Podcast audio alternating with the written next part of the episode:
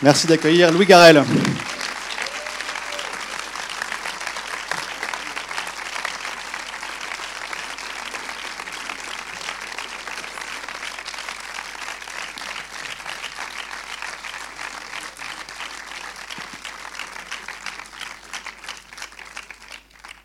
Eh ben, ça fait plaisir. En tout cas, euh, voilà, ton film a fait la clôture hier de Angoulême devant près de 1800 personnes.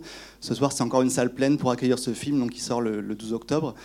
Et maintenant, on a un moment un peu privilégié. Je te remercie d'être là pour, euh, pour un échange donc, entre vous et Louis, que je vais animer. Mais bien sûr, vous avez la parole. Il y a un micro qui va circuler dans la salle. On vous voit. euh, Je vous préviens, je suis toujours embarrassé après projection, parce qu'il y a le moment fatidique où on dit que quelqu'un va poser une question et personne ne dit rien.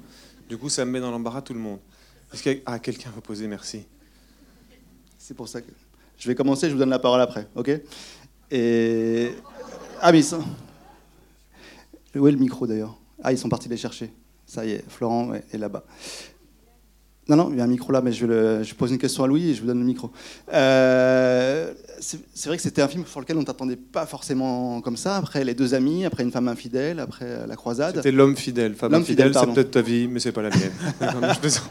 Je plaisante. On va refaire un autre show. l'ai dit. Et euh, après des films que tu as, que as écrits et réalisés aussi avec, avec Jean-Claude Carrière, cette fois-ci, tu as fait appel à quelqu'un d'autre qui est Tanguy Viel, Mhm. qui est un auteur euh, qu'on connaît aussi parce que. Et Naïla Guiguet. Elena Guiguet, mais Tanguy Viel aussi au départ pour le. Je disais juste parce qu'on on le connaît aussi pour son écriture de, de, de polar et. euh, et voilà, on ne s'attendait pas forcément de ta part à comme ça, un, un film qui irait du côté du genre et aussi de la comédie. Et euh, comment tu as abordé ça? Qu'est-ce qui t'a voilà, comment tu es venu à, ce film en tant que pour aborder un univers différent de tes films précédents et faire ce, film Non, sur la question du rire, c'est vrai que, à part moi, vraiment les metteurs en scène très très hauts, très très forts, euh, dont je vois les films et que je ne ris pas, ça va. Quand je ris pas au cinéma, moi, ça me va pas. généralement, donc j'aime bien toujours mettre un, qu'il y ait toujours une pointe d'ironie. J'aime bien comme spectateur. Et après, ça me paraît naturel. Probablement aussi parce que comme le, film est d'inspiration autobiographique, euh, ma crainte c'était de faire une chronique qui soit un peu pathos, que je, ne me rende pas compte que tout d'un coup ça produirait du pathos et que les gens seraient gênés de dire bon ça va, c'est sa vie, va nous raconter son journal intime. Donc j'ai dit voilà, la moindre des choses c'est de mettre un peu de distance et de, rire. Avec aussi cette certitude que je pense que on ouvre plus de portes, même émotionnelles, en faisant rire. C'est-à-dire que vous êtes euh, euh, plus, plus ouvert quand vous savez que au fur et à mesure du film, il va y avoir des choses qui vous font rire. Voilà, ça c'est une, chose dont je suis assez persuadé. Et après, on m'attendait pas là-dessus. J'ai une réputation de raseur. Donc c'est vrai que quand les gens voient le film et qu'ils en rient, j'aurais pas imaginé ça de toi. Je dis merci, c'est sympa. Mais alors ça, c'est un truc que je maîtrise pas. Ça, c'est probablement mon emploi de jeune premier, un peu ce qu'on dit ténébreux, où j'ai joué beaucoup de rôles dramatiques et tout ça. Mais bon. Mais après, en règle générale, c'est le film. Ça, c'était le genre principal que je voulais lui donner depuis le début. C'est un- une, une tragicomédie, c'est-à-dire des personnages qui ont des histoires tragiques, enfin, c'est-à-dire qui sont euh, très très importantes pour elle, et en même temps le comics qui est probablement le le- le- l'atout maître chez les cinéastes italiens des années 60 et 70. Voilà. Où Ils continuent d'ailleurs, les Italiens en général, j'ai travaillé en Italie, ils ont cette espèce de rapport plein de passion et de dérision à l'existence, c'est ce que j'aime bien. Ça fait que le, le comique ne dénature pas, moi, le, le, le- le tragique des choses. Ça, ça vient le contraster, ça vient lui donner, euh, ça, ça lui répond. Voilà. Mais tu as le sentiment que c'est un dosage que tu as trouvé dès l'écriture ou ça se passe entre l'écriture et le tournage? Parce que je trouve que c'est un film qui respecte vachement justement l'émotion des, des sentiments, on va dire, enfin, et, un ouais. très- et en même temps qu'un- qui, qui, qui se permet voilà, d'avoir beaucoup de, de- de- après beaucoup d'humour, beaucoup de, de recul par rapport à d'autres situations. Quoi. C'est, donc, comme tu dis, c'est un dosage un peu subtil. C'est oui, après ça s'explique pas vraiment, mais c'est vrai que je, je sais que, par exemple la scène euh, que, que- voilà, c'est sans, sans aucune. euh, je sais qu'elle est, elle est bonne la scène de braquage avec Noémie quand il y a le braquage qui se passe et nous qui devons jouer et tout ça parce qu'on a beaucoup beaucoup beaucoup travaillé. Je m'attendais pas à ce que Noémie Merlan soit aussi euh, euh, extraordinaire dans la scène. Ça, je pouvais pas m'y attendre, mais elle l'est dans la scène et c'est ça qui. Parce que tout d'un coup, vous êtes complice d'une situation versus un, acteur qui est donc le chauffeur du camion. Vous avez l'impression de tout maîtriser, vous, et puis en fait, euh, tout, tout déraille. Donc ça, c'était le principe. Mais c'est sûr que c'est les acteurs qui, le, par exemple, le, le chauffeur du camion. Je savais sur le tournage, j'avais déjà des fous rires à le filmer, à le regarder, nous regarder. Je voyais bien qu'il était. Voilà. je pouvais pas l'imaginer. Je voyais bien qu'il était hilarant, mais j'aurais pas pu le deviner trop. J'avais un peu vu dans des essais, tout ça, mais ça c'est. on peut, on peut pas tout prévoir. En tout cas, le programme de départ, c'était de dire pas de pathos, des sentiments. Ça va devenir fatigant, hein, je vous dire. Peut-être un problème de pile. Tiens, c'est mon micro. Est-ce qu'il y a un autre micro? Ça va être. Euh, ouais, merci. Euh, c'est-à-dire des sentiments, des sentiments, et donc puisque c'est sentimental, ça importe beaucoup au personnage. C'est comme dans votre vie, comme dans la mienne, c'est des questions de vie ou de mort, c'est des questions d'amour, mais sur un traitement avec tout le temps, tout le temps, tout le temps dans le film, un registre comique. Donc il y avait une question là-bas. Vous avez plus de micro du coup, monsieur. Je vous le donne. Euh, bonsoir, merci pour ce film qui effectivement euh, est hilarant, mais c'est pas le côté hilarant que je mettrai en avant. Et ça sera ma question, c'est quid du, casting? Parce que les quatre acteurs sont vraiment magnifiques, ils sont brillants. C'est, euh, on, y croit en permanence, même s'il y a des. Et alors, c'est un vrai jeu d'acteur parce qu'il y a le, le, jeu, il y a la vraie personnalité qui apparaît. Donc, euh, comment euh, vous avez fait le casting? Est-ce que c'était prévu dès le départ ou ça s'est fait au fur et à mesure? Et puis, ma seconde question, c'est le fait que vous êtes réalisateur mais aussi acteur. Donc, comment arrive à gérer ça me touche beaucoup parce que je savais en écrivant, je me suis dit, il faut que le film soit un film de performance. Il faut que les gens sortent et soient tombés amoureux de Michel, de Sylvie, de Clémence et un peu d'Abel. Moi, j'ai plus de mal, comme c'est moi qui joue dans le film, mais j'ai des gens euh, qui m'aident, c'est difficile J'aimais bien le personnage d'Abel, mais j'avais moins l'intention que, que j'avais pas de performance à donner. Ma performance, avant tout, parce que c'est de, de, mettre en scène le film. Et ben en fait, je crois, ils sont tous indépendamment des grands acteurs. Ça, je le savais. Rochdy, c'est un immense acteur. Anouk, c'est une immense actrice. Noémie, c'est vraiment une, actrice très forte. Je ne savais pas qu'elle serait si forte, honnêtement. Elle m'a bluffé un peu quand même. Mais je l'avais vue dans deux films qui sont Portrait de la jeune fille en feu, où elle avait des notes très graves, elle avait une manière de regarder Adèle Haenel que je trouvais très puissante, juste en la regardant. Et puis après, je l'ai vue chez Jacques Audiard dans les Olympiades, où elle était déjà en note un tout petit peu plus légère. Je me suis dit, quand, elle est, quand on fait une diagonale du fou comme ça, c'est qu'on est quand même très habile. Mais c'est surtout que, donc je reviens à mon, mon, propos de départ, c'est que les acteurs indépendamment sont très bons, mais ce que j'ai fait surtout, c'est que je les ai mis en couple. Parce que moi, comme spectateur, il y a des films dont j'admire, j'apprécie les prestations, les performances, mais c'est quand même des couples dont je me souviens. je me souviens de Woody Allen et Diane Keaton. Je sais que leur couple, je le trouve extraordinaire dans Annie Hall. Ou je sais pas, on, ne va pas parler des classiques, des chez classiques, ou Belmondo et Jane Seberg. Donc c'est des couples alchimiques, d'alchimie qui fonctionnent et qui font que tout d'un coup le, duo il est iconique. Et donc j'ai dit à Rochdy, écoute, je te, je te, je te donne ce rôle-là, mais il faut qu'on trouve quelqu'un avec toi. C'est-à-dire qu'il faut vraiment que tu t'acceptes de faire cette espèce de Rubik's Cube avec moi. Donc on a vu plusieurs actrices qui étaient toutes aussi fortes les unes que les autres, mais tous les deux, ça faisait le making-of, on n'y croyait pas. Puis quelqu'un m'a dit, pourquoi tu vois pas Anouk? Et comme Anouk est une tragédienne, je ne savais pas si elle pouvait monter dans les hauteurs un peu de... Le personnage de Sylvie, il est légèrement borderline comme ça. Et puis tout d'un coup, je lui ai dit, est-ce que tu acceptes Anouk, est-ce que vous acceptez à l'époque, je la vous voyais, de venir avec Rochdy et on se filme? Et tout d'un coup, j'ai dit, avant de commencer les scènes, on fait la scène du mariage, je vous marie. J'ai on a filmé avec la directrice de casting, mais instantanément, se rajoutait au scénario une nouvelle histoire qui était Rochdy et Anouk, l'un à côté de l'autre. Ça faisait que j'avais peur pour Rochdy. Je me disais, putain, c'est une espèce d'intello super puissante. S'il est amoureux d'elle, mais est-ce que, son histoire va tenir? Puis après, je dis, putain, le mec, c'est un espèce de charisme, beau gosse, mais incroyablement, je vais avoir peur pour elle. Peut-être il se marie avec elle par intérêt, il sort de prison et tout. Tout d'un coup, ça, il y avait une narration.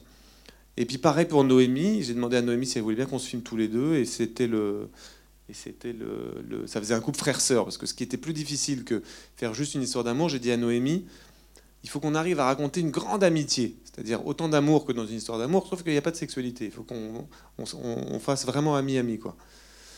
Et ça, c'était en les couplant. Et alors Jean-Claude Poteau, ça c'est beaucoup plus difficile, c'est l'acolyte de Rochdy. Ça, l'histoire est comme ça. Je commence à écrire avec Tanguy Viel, on n'avait pas du tout tous les éléments du scénario. Il fallait que je cherche, il fallait que je trouve un casque, qu'est-ce qu'ils volent. On a déjà volé des tableaux dans les films, des lingots d'or. Il n'y a plus d'argent dans les banques en 2022. Je sais plus. Bref. Donc je demande à Jean-Claude Poteau, que j'avais rencontré tout à fait par hasard avec un ami, est-ce que tu veux bien faire une consultation pour Tanguy Vielémont? On écrit un scénario. Il vient, il me dit voilà, aujourd'hui, de toute façon, le métier, c'est plus que c'était. Il y a des personnages qui viennent en bande, qui te braquent les uns les autres et tout. Donc j'avais noté déjà les mecs qui braquaient les braqueurs, j'aimais bien ça. Et je le vois quand même et je me dis, putain, il a une espèce de charisme, ce mec, il est quand même assez incroyable. Six mois, un an passe, on finit le scénario et je l'appelle. Je lui dis, écoute, je t'appelle pas pour le scénario, je t'appelle pour te demander si tu voudrais bien. Je lui dis, viens. un café, on parle. Il vient, et là déjà, il vient avec un ami à lui qui avait été le plus long détenu de France. Le mec, il me dit, bonjour, je m'appelle Philippe, 33 ans en détention. Je dis, oh putain la vache. Donc ils étaient tous les deux face à moi, et je dis, écoute, Jean-Claude, voilà, c'est Rochdy qui va faire le rôle de Michel, et je cherche son complice. Il me dit, ok, pas de problème, amigo. Parce qu'il me dit toujours amigo. Dans le film, il dit amigo d'ailleurs, parce que dans la vie, il dit amigo. Et donc je dis, je vais pas te faire lire le scénario, c'est une épreuve, c'est chiant. Pour déjà pour un acteur professionnel de lire un scénario, c'est pas toujours agréable. Hein je te le résume. Ok, amigo, pas de problème. Et il y avait son ami Philippe qui écoutait, ça faisait marrer. Il voyait son copain Jean-Claude qui était avec un jeune mec qui lui proposait de jouer dans un film avec Rochdy, ça faisait rigoler. Et donc je lui raconte l'histoire. Il me dit ah ouais, je vois très bien, ouais, ouais, pas de problème, amigo, ouais, mariage en prison, ouais, très bien. Il sort, la femme. Hein. Et puis j'arrive à la fin où je dis bon voilà, et là on comprend que c'est lui qui a trahi. Et là, il referme le scénario, il dit Non, mais laisse tomber ça. Je ferai jamais un truc pareil, t'es malade ou quoi Et je lui dis C'est-à-dire, tu plaisantes? Il me dit Non, non, mais amigo, je vais pas faire ton truc là. Ça fait 40 ans que je travaille, j'ai une réputation, je vais pas le faire ton film. Et je me dis Je me retourne demandant de l'aide à Philippe, donc je fais ça. Et il me dit Laisse tomber, il le fera jamais, amigo, il le fera jamais non plus. Je dis Mais attendez, mais pourquoi on le fera pas? Parce que c'est pas possible. Et donc, je vois qu'il se barre. Il part carrément offensé que je lui propose de jouer un traître. Ce qui me dit Dans une équipe, comme il me dit, quand on fait un braquage, le pire du pire, c'est pas de rater le braquage, hein, c'est s'il y a un mec qui trahit, c'est le pire. Et donc heureusement, il avait des copains plus jeunes à qui il en a parlé, qui lui ont dit mais t'es un malade, qu'est-ce qu'on s'en fout, c'est un film, c'est un rôle, et donc finalement il est venu. Donc on a fait le film, et là j'avais quand même j'avais une intuition. Il y a eu des prises, vous voyez bien dans la scène de répétition dans la gare, mais il est quand même très fort parce que la réplique, même son chien il y a cru la réplique, elle est écrite. Il n'avait jamais joué. Donc, en fait, tout le truc, c'était d'arriver à jongler avec, euh, avec Jean-Claude Poteau, qui est un espèce de charisme incroyable. J'ai trop parlé, mais c'est tout. Et le, et le, que je trouve génial, qui s'appelle Yanis Kebab, qui est un, stand-upper de Lyon, qui joue le chauffeur, du camion, qui franchement est incroyable. Celui-là, il n'avait jamais joué au cinéma non plus, lui. Pareil, je l'ai rencontré à Lyon, on a, essayé ensemble, on a répété. je suis laborieux, mais je trouve que c'est aussi important que le scénario et la distribution, si ce n'est même un peu plus. Quoi. Mais je dois dire qu'il. Et puis on sent très vite, je suis acteur, je le sais, quand tout d'un coup on donne un scénario, je savais que j'avais des rôles ils pouvaient faire quelque chose avec les acteurs, que le film allait pas être naturaliste et qu'ils allaient pouvoir jouer plus fort que le naturalisme. Je les ai sentis tous tomber amoureux de leur personnage. Et ça, c'est le bon signe. Donc après, je les ai même plus. On dit diriger, diriger, ça veut rien dire, diriger. En fait, plus on avance, quand on travaille avec des acteurs, plus on se dit le moins je parle, le mieux les acteurs jouent. Je le sais. Comme un jour, euh, comme, comme les metteurs en scène qui me disent des trucs, ils sont alambiqués. Est-ce que tu pourrais peut-être donner un petit peu plus comme ça, comme ça Tu sais même plus, ils t'embrouillent, c'est tellement compliqué parfois alors qu'il faut être simple. Donc là, j'ai très peu dit de choses. Franchement, j'ai dit prends ce chemin-là, t'as peut-être un coup à jouer, t'as peut-être un coup à jouer qui est mieux là, je dis. Donc ça, c'était super de les. Puis voilà. C'était long, hein, je vous préviens. Si vous posez des questions, je vais répondre aussi longtemps à chaque fois. Et la deuxième question, c'était. ah oui, euh, ça, ça c'est. J'ai une script. Il y a une script qui s'appelle Anaïs Sergent avec qui je travaille et quand je joue le plan, je joue pour elle et après elle me dit euh, ah c'était bien, ça veut dire que c'était à chier et quand elle me dit c'était très bien, ça, veut dire que c'était bien. C'est un peu vrai ça. Et après c'est une, gymnastique en fait. Il y a des fois c'est un peu un truc de, géométrie dans l'espace où j'arrive plus à me repérer où est-ce qu'il faut que je mette la caméra, mais sinon il y a vraiment des gens avec moi pour m'aider mais toi, on, sent aussi que tu t'es beaucoup amusé quoi, sur le film en, termes de, en tant que metteur en scène, là, cette fois-ci. À ah t'amuser avec le genre, avec de faire des, des, films de filature, faire des, des, split screen, à, faire, à rendre hommage à Hitchcock ou De Palma. Enfin, on sent que, voilà, on sent que tu t'éclates en fait en faisant ce film. Et ça se, ça se ressent vraiment comme un truc de plaisir de. Parce que je voulais que le film soit vraiment que les spectateurs puissent jouer avec tout le temps et à être, on dit un mot, on dit ludique. Donc j'emploie différents. On dit maintenant c'est très usité cette histoire de genre. Et ça désigne bizarrement, parce que quand on fait une chronique sentimentale, c'est une chose très difficile à faire, où on doit rendre plutôt des comptes à la vie plutôt qu'au cinéma. Parce que quand on représente l'amour, des histoires entre, je sais pas, des relations humaines, et que dans un genre d'une chronique, c'est-à-dire on doit des comptes à l'existence, il faut pas qu'on qu'on représente bien les sentiments. Quand on fait un genre policier ou un genre de comédie, on rend plutôt des comptes avec le cinéma, parce que vous avez bien vu, il y a plein de trucs improbables dans le film du point de vue de la réalité mais on rend des comptes vis-à-vis du cinéma, de tous ces films qu'on a vus, des, Ouais, des polars, des, je sais pas, des, des films italiens euh, que j'ai vus, Le Pigeon, tout ça, je suis tout compte. Donc je joue, donc j'ai une responsabilité qui est un peu moindre, du coup on est désinhibé, et c'est plutôt, c'est comme une sorte de jeu, quoi. Une jeu qui doit avoir en dessous une structure qui, enfin pour moi, sinon je peux pas le faire euh, dans le vide, avec en dessous des, avec en dessous un film sentimental. La scène du restaurant, par exemple, euh, près du Conforama, on a l'impression que Noémie Merlan, c'est Grace Kelly dans Fenêtre sur cour. Enfin, Ah ouais. qui s'amuse avec euh, justement. Dans quelle scène? Attends, près du Conforama, tu veux dire? La scène où justement elle, Louis Garrel est tu es caché sous le Ah, sous la bagnole, là, oui, oui. Oui. non, je l'ai plutôt. Ça, c'est quand elle avec, avec l'alliance dans le film, elle lui montre, elle s'amuse avec lui, qu'il la regarde. Quand, euh, quand on fait un film dit d'un genre policier, c'est tout de suite les images de films américains. Et c'est très difficile, ça, parce qu'il faut s'en sortir. Parce que moi, quand je suis en Italie et que je vois un film qui imite les États-Unis, c'est cauchemar.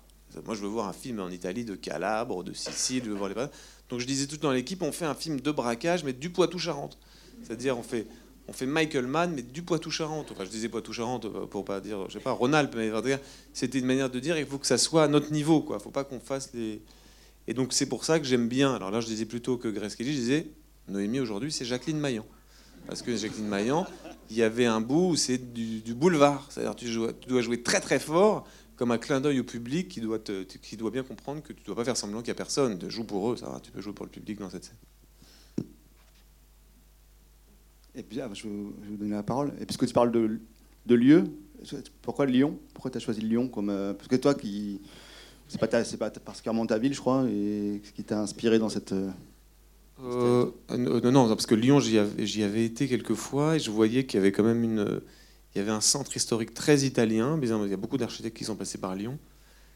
Et je sais pas, jamais bien cette ville. Il est traversé par deux fleuves. C'est un peu comme, euh, ça me faisait penser à l'Italie. Alors, ça, coup, ça m'a dépaysé. Mais c'est très désinhibant. J'ai fait donc trois films avant qui se passaient tous à Paris. Et donc je suis tout le temps en train de chercher la rue qui n'a jamais été filmée, ni par Jacques Audiard, ni par Christophe Honoré, ni par donc c'est impossible. Elles ont toutes été filmées par tout le monde.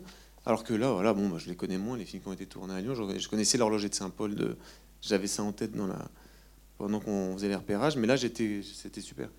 Après, je sais pas, tout d'un coup, quand on se prend d'affection pour une ville, on sait pas pourquoi, on y est bien. Et elle est, elle est, elle est ouais, très agréable. Donc je disais à l'équipe, on fait le centre historique, le touriste, à la Woody Allen. On filme le, quand il vient à Paris, là, il filme, il filme Notre-Dame, il s'en fout complètement, il fait des trucs. On fait les touristes lyonnais.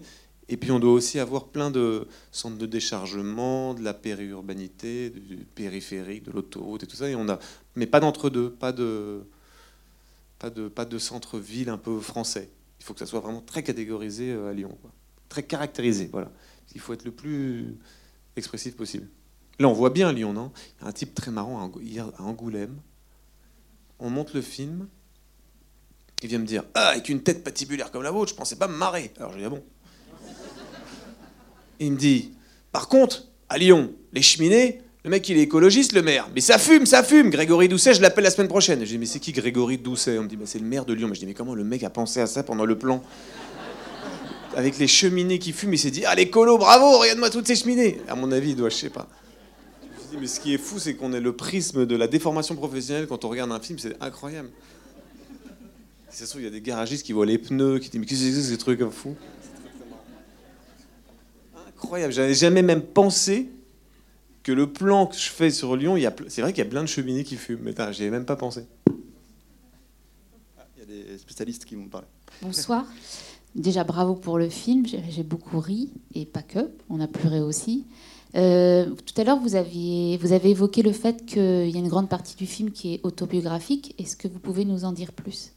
Oui, c'est parce que ma mère a travaillé en prison pendant 20 ans. Donc depuis en fait que je suis petit, je vois ma mère qui part à Fleury, qui part à Fresnes, à la santé. Elle a, elle a, fait- elle a- animé des ateliers théâtre dans des prisons d'hommes et des prisons de femmes. Ce qui fait qu'à la maison, il y avait une sorte de mélange assez rigolo quand on est enfant, de, de- d'anciens euh, détenus qui sortaient, avec, qui avaient fait un travail artistique sur Jean Genet, sur, euh, sur, il y avait une pièce, elle a monté Lilium, enfin bon, il y avait Alain Prick qui était un romancier, je me souviens, un journaliste de Libération qui était aussi très intéressé par le, le- le- tout- toute la vie carcérale et le travail autour de... C'est Genet quand même qui a beaucoup marqué l'imaginaire euh, artistique par rapport à la prison. Donc j'ai vécu ça tout. J'ai, vu ça toute ma vie, quoi. Des types qui sortaient, qui rentraient, qui... C'est des trucs comme ça. Donc c'est vrai que j'avais, il y avait aussi peut-être ça, c'est-à-dire que quand on, je, enfin, je commençais, j'avais pas peur de pas, enfin, je maîtrisais un peu le truc. J'avais pas pour la représentation du, des choses. J'avais pas peur d'être rouge, pas trop caricatural. Je, les connaissais quoi. Mais tu avais toi-même pratiqué, c'était ça qui la filature ou pas? Comment? Tu avais pratiqué toi-même la filature? Bien sûr, grande filature. À l'époque, pas de drone. Pas de drone. Je rêvais que les drones existent, c'est fou. Et comme vous Parotte l'a fait. Des magnifiques petits drones maintenant. Donc des filatures sans drone, beaucoup plus difficiles. Euh, bonsoir. je ne suis pas du tout à l'aise, je ne prends jamais la, parole en public. Hein.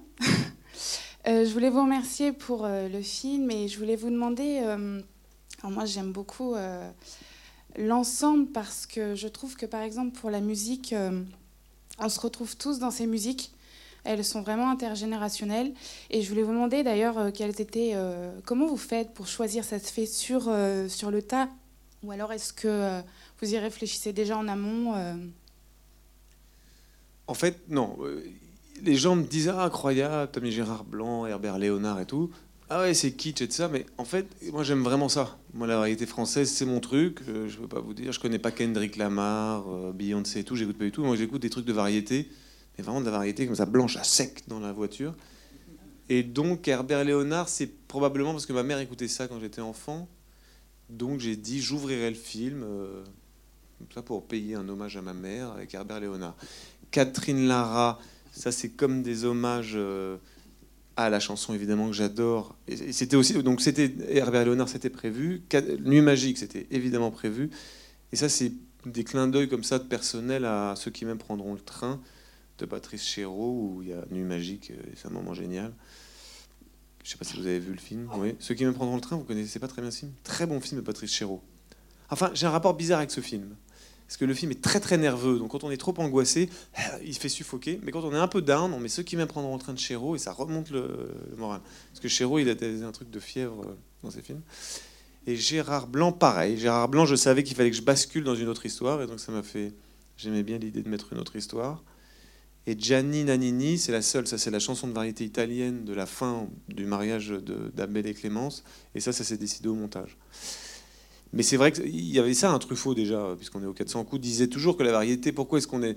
On peut dire tout ce qu'on veut. Euh, les snobs qui n'aiment pas la variété, on leur met la variété, ils partent dans le vague, ils pensent à leur vie, parce qu'en fait, tout le monde pense à. C'est que c'est très. Ça parle à tout le monde, la variété. Moi, j'aime beaucoup ça. Et c'est vrai que c'est bien pour le cinéma. On ne sait pas pourquoi. La variété, ça marche bien au cinéma. Et il y avait un côté aussi, c'est de la variété des années 80 c'était aussi pour que le film baigne dans l'univers musical de la mère. Vous voyez? Comme c'est comme moi, là, je me représente le personnage de Sylvie comme une femme qui n'a pas renoncé à sa joie euh, adolescente, qui a dit Je resterai joyeuse toute ma vie. J'aurais envie d'aimer toute ma vie, je me remarierai tout. Euh, tant que j'aurais pas trouvé le bon, je me remarierai. Et donc, c'est de dire voilà, c'est ça, c'est les chansons qu'elle écoute à 15-20 ans, et, le film est teinté de ça. Euh, bonsoir. Voilà, ici. Ah oui, la sexualité. Je reprends au Je reviens sur, la, sur, la, sur le, les, deux acteurs. C'est que Anouk et Rochdy ensemble, c'était sexuellement probable. Vous voyez ce que je veux dire? Ensemble. Je me disais ah oui, je peux parce que j'avais vraiment besoin que les deux, on se dise, ils s'aiment et tout ça, ils s'entendent super bien, mais dans leur intimité, ça, ça groove. Et ben les deux, je trouvais que ça, ça, ça me faisait penser. Ah bon, je, posais ma question. En fait, j'étais euh, impressionné par euh, euh, le, dynamisme du film, parce que c'est pas très courant dans le cinéma français. Mais ce dynamisme, bien sûr, il y a un récit, il y a des, il y a des forces des acteurs, mais en fait, ça m'a beaucoup parlé de la mise en scène, parce que même commencer par le, le choix de décor, le choix et composition de couleurs et la lumière contraste, en fait, il y a une délicatesse de tous ces éléments. Donc, en fait, ça semble, en fait, tout est pour la table de montage, déjà. Mhm. Donc, euh, ma question, c'était, tout c'est, en fait, euh, c'est déjà, en fait, euh, commencer bien préparer euh, pendant le découpage ou c'est plutôt euh, pendant le tournage que vous, vous avez décidé? Chéreau avait dit ça une fois et ça m'avait quand même marqué, c'est le film il se fait à la préparation. Beaucoup le tournage, on peut encore on peut influencer encore un peu le film mais je commence le film, je sais que si le film est raté, il sera raté, je peux rien y faire. Donc c'est beaucoup la préparation. Je dois dire que je travaille au décor avec un immense euh, décorateur de cinéma qui s'appelle Jean Rabas, qui normalement travaille sur des films qui ont beaucoup plus de budget que ça, et qui fait vraiment l'honneur de travailler avec moi, et qui est aussi mon directeur artistique, et qui vient faire tous les repérages, qui me met des vétos sur certains décors, me dit ça tu ne peux pas, ça je veux, et qui pense à la cohérence, qui fait aussi les couleurs. Mais on fait tout ça à la préparation. Les repérages sont très longs, les décors sont très longs, donc je dirais que c'est beaucoup la préparation. En tournage, euh, on a tellement plus de temps qu'on a intérêt à bien préparer. Mais ça me fait plaisir que vous dites que les, choses sont délicates et tout ça, parce que tous les gens qui ont participé à ce film ont été très, très. Ça, aussi, quand on est metteur en scène et acteur, ça, c'est ce que je cherche. Alors, petit, à, petit à petit, je crois que je fais des progrès de ce point de vue-là, de mon rapport à l'équipe. C'est-à-dire que pour arriver à jouer le plan, il faut que je sente que tout le monde fait son film. Enfin, fait que chacun a l'impression qu'il veut vraiment faire le film et que je me sente porté. Quoi. Au début, je pouvais avoir des dissensions dans l'équipe parce que je, communiquais mal ou parce que j'étais trop, euh, je sais pas, inhibé, tout ça. Là, j'ai vraiment une sorte d'équipe qui ont, je les sentais pris d'affection pour le film. Je leur faisais partager le plus possible mes interrogations. Je montrais le plus d'images possible à tout le monde, des rushs, sans, sans, sans, pudeur. Et du coup, ils étaient vraiment très concentrés quand je jouais. C'est aussi une, euh, une, une qualité de, pour jouer et mettre en scène en même temps. J'ai répondu, ouais. Oui, j'ai répondu à la question. Donc je dirais que c'est la préparation. Et le montage, j'ai travaillé pour la première fois avec un monteur que je ne connaissais pas, qui avait... Ça y est, je suis vieux. Il a 32 ans, donc j'avais 7 ans de plus que lui. Et il a été très très fort. Et surtout, ça c'est mon père qui m'a appris ça, qui m'a dit, quand tu tournes, fais des retakes. Ne, ne, ne- des, fais des. Il m'avait toujours dit ça. Quand tu tournes, tu fais des retakes. S'il y a un truc qui est pas bien, tu le fais parce que ça coûte rien, tu peux le faire là. Donc je fais très souvent, puis on m'a dit Woody Allen le faisait aussi beaucoup. Alors lui, je crois que ça lui coûte cher, parce qu'il il- il- Roman Polanski aussi, ça coûte très cher. Mais en tout cas, moi, ce que je fais, c'est que je demande à mon monteur de monter les séquences de la veille, je regarde, et si il y a une erreur grammaticale ou une erreur stylistique qui fait que vous, les spectateurs, vous allez dire attends, on est où, dans quel espace, là je comprends rien, je retourne ou un bout ou je retourne tout. Donc j'ai quand même un monteur qui travaille tout le temps en permanence pendant le tournage, qui m'envoie parce que moi je suis un narrateur, je suis pas un poète. J'essaie de faire que du début à la fin, j'essaie de vous euh, attraper et de vous capter votre attention. Je veux pas qu'à un moment donné, vous sachiez plus où on est, ou qu'est-ce que c'est que ce truc, ou c'est il y a un truc inélégant, tout ça.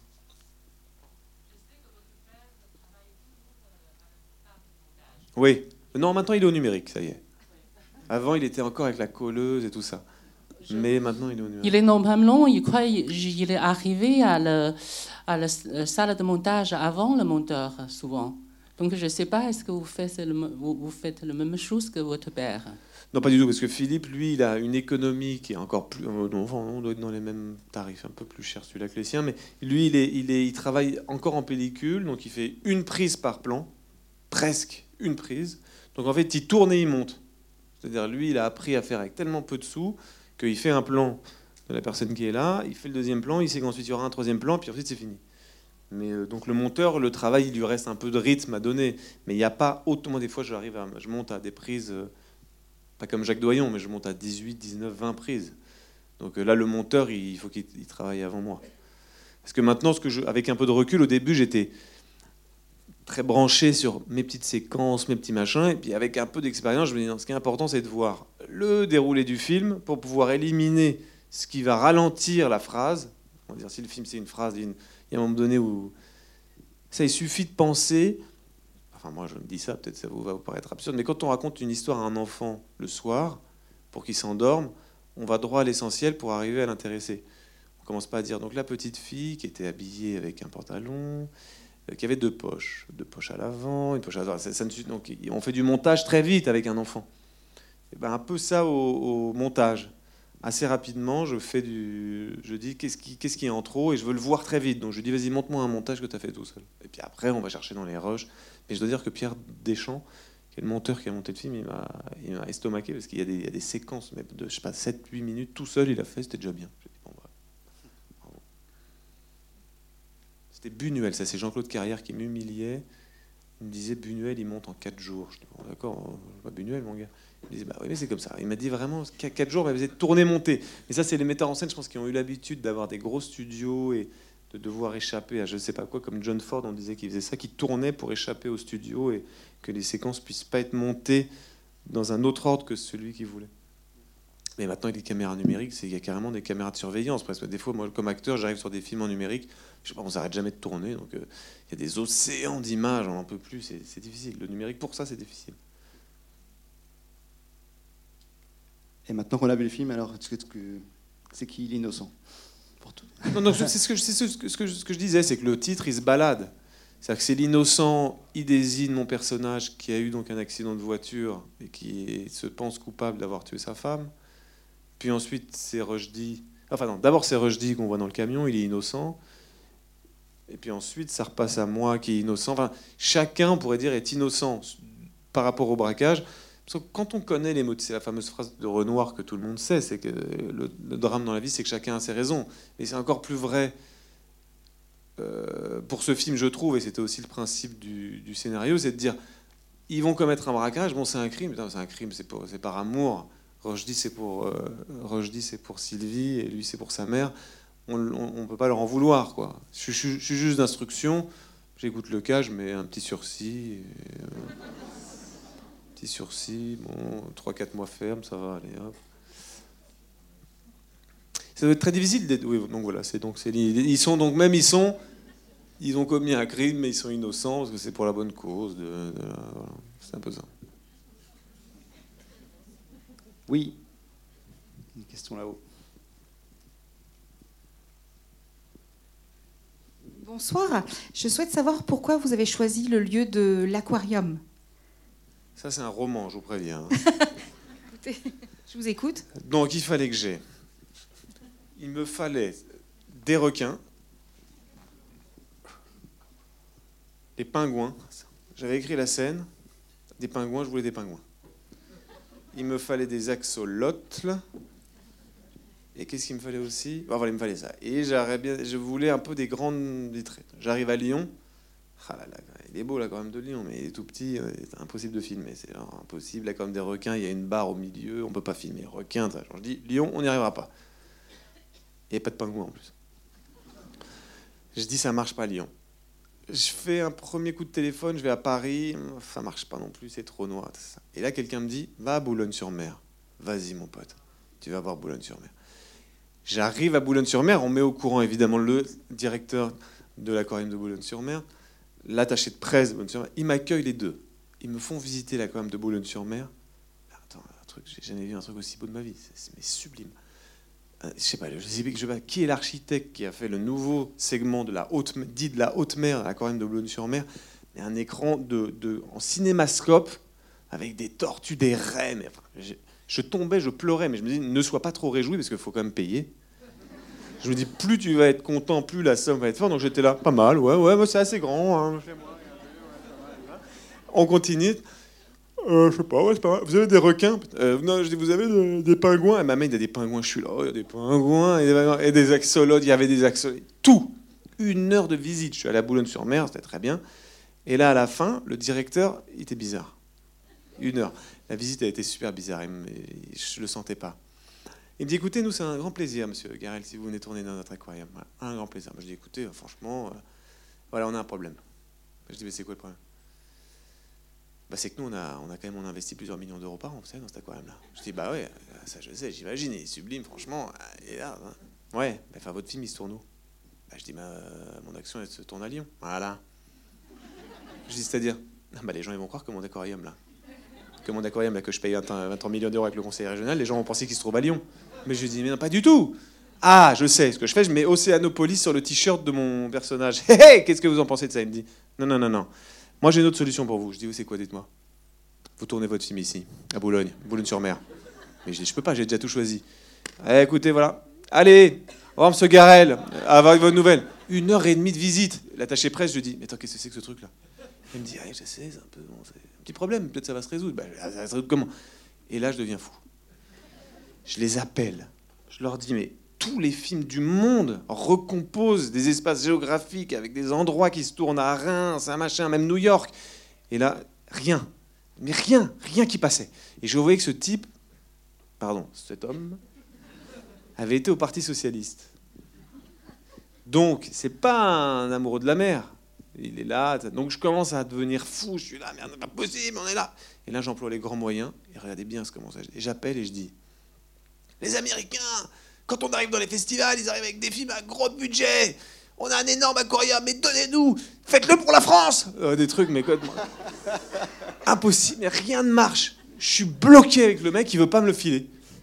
Je refais des aquariums en bas, dans le sud et tout ça, et tout d'un coup j'arrive à Brest. Brest, il y a des aquariums avec des requins. Il n'y a pas d'axolote, c'est pas grave, on ne voit pas l'axolote. Il y avait des pingouins délicieux et tout. Et là, ils sont sympathiques, ils me disent même pas ça se tourne à Lyon, on va pas à Brest. Je m'en fous, mais le truc, on va... incroyable, trop sympa. Et donc j'ai tourné, à... j'ai tourné à Brest. C'est vrai, un mois et demi. Non mais en vrai, un mois et demi de trucs de fou.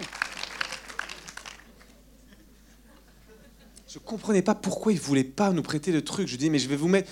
Je vais même dit, je commence au générique. Ma, productrice est témoin. Productrice et témoin. J'avais dit au générique de début, je mets, je remercie l'aquarium de Boulogne-sur-Mer. Il ne voulait pas le mec. Parce que je lui dis mais vous voyez au niveau régional. Vous, vous êtes là avec des luttes, je sais, avec Lyon, le machin, vous engueulez, le mec, l'écologiste avec les cheminées qui fument. C'est le même état d'esprit. Pensez au niveau international, parce que nous, on arrive à Cannes après. Puis après, à Cannes, il y a tous les gros films énormes à 50 millions. On est là avec des petits aquariums, avec des, avec des petits requins. Ah, vous avez un énorme aquarium. Il voulait pas, bref.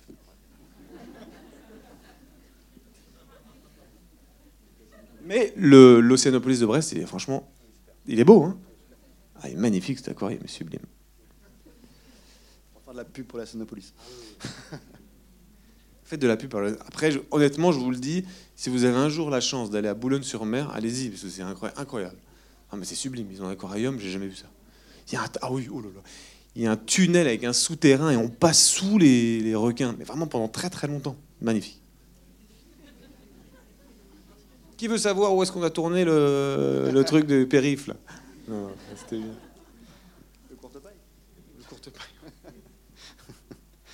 y a d'autres questions peut-être encore? Avant que les... Moi, je vais en poser une avant-dernière, peut-être pendant que vous trouvez la dernière. Ouais, peut-être me disais la, question de. C'est un truc... T'attends deux minutes que quelqu'un lève la main, quelqu'un lève la main, tu dis ouais, ok, d'accord. Euh, qu'est-ce que vous voulez demander Il me semble que c'est pas la première fois que le personnage que vous jouez s'appelle Abel. Euh, pourquoi? Souci de clarté pour moi, parce que si je m'appelais Maurice, Jean-Jacques, Bernard ou truc, j'aurais du mal à m'en souvenir. Abel, c'est clair, c'est net, c'est précis. quand je fais un film et je joue dedans, je m'appelle Abel. C'est comme ça. Je sais que les gens espèrent une, un peu un truc. Il y a George Lucas, il avait Star Wars avec des mythologies incroyables. je sais que j'aimerais donner un sens mythologique à tout ça. Je n'en ai pas. C'est vraiment mnémotechnique. C'est on pourrait dire c'est mon costume de personnage angoissé. Dans L'homme fidèle, je sais pas si voulu, c'était un angoissé plutôt joyeux, il n'avait pas de chez lui, il passait d'une femme à une autre. Là, c'est un angoissé très très très inquiet pour sa mère. Ça passe ou pas Bon. On va peut-être prendre une dernière question alors. Bah oui, là-haut.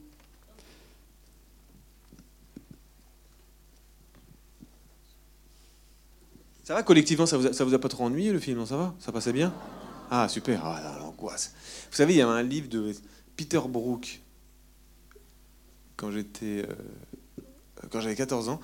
Le titre c'était le, enfin je crois, je sais pas si c'est le titre parce qu'il y avait l'espace vide. Ça, il y en avait un autre qui s'appelait Le diable, c'est l'ennui.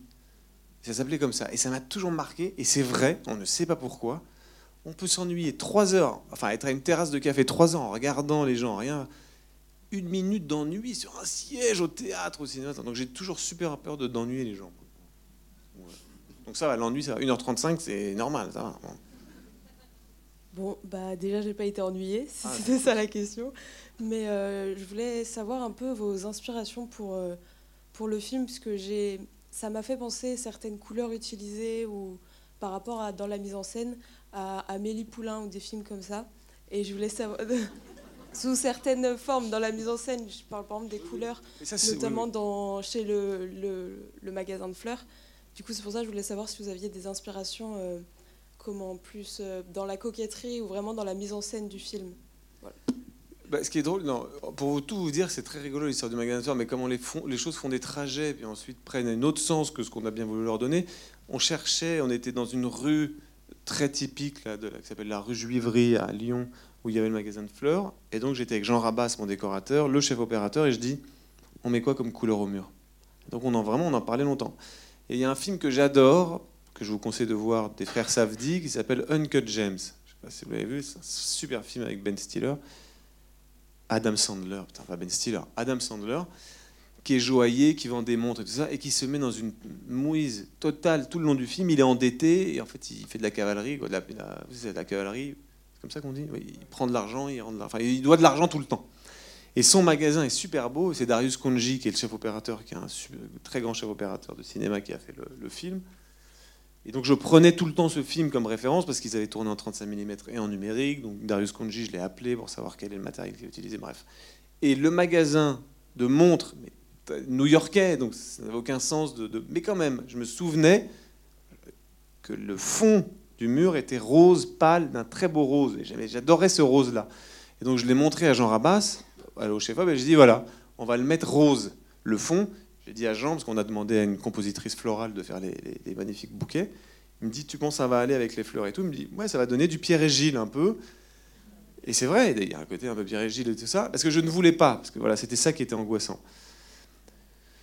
Comme le personnage de Sylvie est une actrice et qu'elle se met à faire fleurir, je voulais pas que il fallait qu'il soit un peu féerique son truc. Sinon, je voulais pas que ça ressemble à Monceau fleur tout blanc avec un truc, sinon ça faisait pas rêver quoi. Il fallait pas que ça soit non plus une vocation dans la vie d'être fleuriste. Il fallait qu'il soit particulier. Puis ensuite, quand on a fait le décor, fini, hein, je l'ai vu et les gens m'ont dit ah ça fait Jacques Demy. Donc on est passé de Uncut James à Pierre Gilles à Jacques Demy. Enfin bon donc. euh, donc ça, je, dirais que c'est pour ça. Et sinon, les inspirations pour toutes ces couleurs. Non, je pense qu'Amélie Poulain, vous dites ça. Je ne sais pas pourquoi vous le dites, parce que franchement, j'y ai pas pensé. Mais je pense que c'est le côté un peu déréalisé, c'est-à-dire d'aimer l'ultra-stylisation. Et c'est vrai que le film, je ne dirais pas malgré moi, ça serait pas vrai, mais comme j'aimais bien tourner en 35 mm et que là, je n'ai pas pu tourner en 35 mm parce que les, essais caméra de la caméra numérique ont été plus concluants que la pellicule. Bref, on a tourné en numérique. Je disais toujours, donne-moi de l'épaisseur, pas de la flaque d'eau du numérique et tout ça. Donc Julien, je dis charge, vas-y charge et sois très tranché dans tes couleurs. Jean Rabas pareil. Et donc euh, c'était pour sortir du naturalisme qui que j'aimais bien que le film il soit contrasté, quoi. Comme dans les registres et les tons du film. Et pareil dans les couleurs, pareil dans la musique, il fallait qu'il soit expressif le film. Il fallait pas qu'il soit voilà monotone. Louis, on te laisse le mot de la fin, peut-être? C'est Ouais. la, c'est la- la fin du la fin de l'estival, la fin de peut-être que tous les La fin de l'estival. la fin de l'estival, euh, voilà. Mmh. Et c'est merci pour tout ce cas pour te- pour ce film. Tu veux peut-être nous dire un petit mot ou pas ou Oui, oui, non, je, je- sur sur ton film, je veux dire, hein, pas sur le festival. hein. Non, pas du tout. non, non, non j'aimerais bien savoir. Ah oui, non, un petit dernier truc. J'étais content parce que je suis venu, j'ai fait, je fais toujours, j'écoute toujours quand même les, les films avec le public. Le moment du petit chat, vous avez rigolé. Et ça, c'était la. Il est mort il y a un an, un peu plus d'un an. C'est la dernière touche. Non, pas le chat, il est pas mort. Attendez, calmez-vous. Il est tout petit. Il gambade le chat. Il est à Lyon. Il s'amuse comme un fou. Non, celui qui m'a, celui qui. Je sais ton histoire. Non, celui qui m'a donné l'idée du chat est mort. Ouais. Et c'est Jean-Claude Carrière. Et donc c'est lui, quand il est... le petit chat, il est comme ça, en train de rigoler. il Et donc j'étais très content parce que je pense que c'est la dernière idée de cinéma qu'il a eue. Quand je lui ai donné le, le scénario à lire, il m'a dit, il y a un cimetière, tu mets un petit chat qui lèche le caviar sur tes, sur tes chaussures. Donc voilà, ça, ça m'a fait, ça c'était le petit truc que j'ai jamais raconté. Voilà. Eh ben, merci beaucoup. dire, hein. Merci Louis. Bon, merci, bah, merci beaucoup, beaucoup, pour le film. Super.